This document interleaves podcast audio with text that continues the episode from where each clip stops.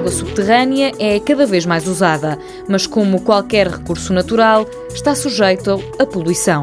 Nós tentamos criar uma sinergia entre o que é a tecnologia atualmente disponível para monitorizar o estado qualitativo das águas subterrâneas, ou seja, nós pretendemos criar uma tecnologia que permita avaliar a saúde do ecossistema que está lá embaixo nos aquíferos. Isto porquê? Porque é o ecossistema que nos aquíferos mantém a qualidade da água. É, é, em tudo análogo ao que se passa na água superficial, ou seja, nos rios. Toda a fauna e flora que habita nos rios faz um serviço de depuração da água que corre. Ana Silva, investigadora do Instituto Superior Técnico e coordenadora do projeto WaterSense, que surge em parceria com as águas do Ribatejo. O projeto, ao fim e ao cabo, traduz num hardware que será um biosensor.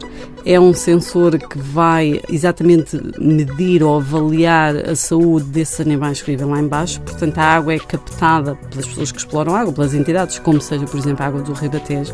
Eles bombeiam a água cá para cima uh, e ela é ou não tratada consoante o estado em que está e depois servida ao consumidor final.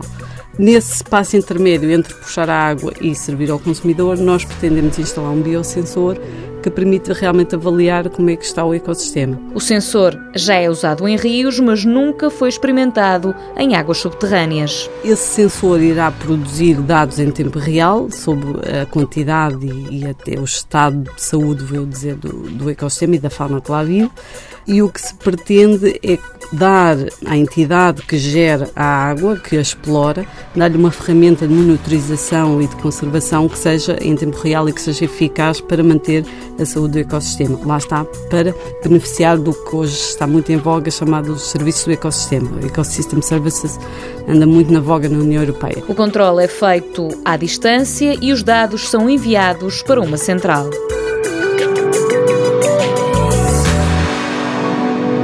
Mundo Novo, um programa do Concurso Nacional de Inovação BSTSF.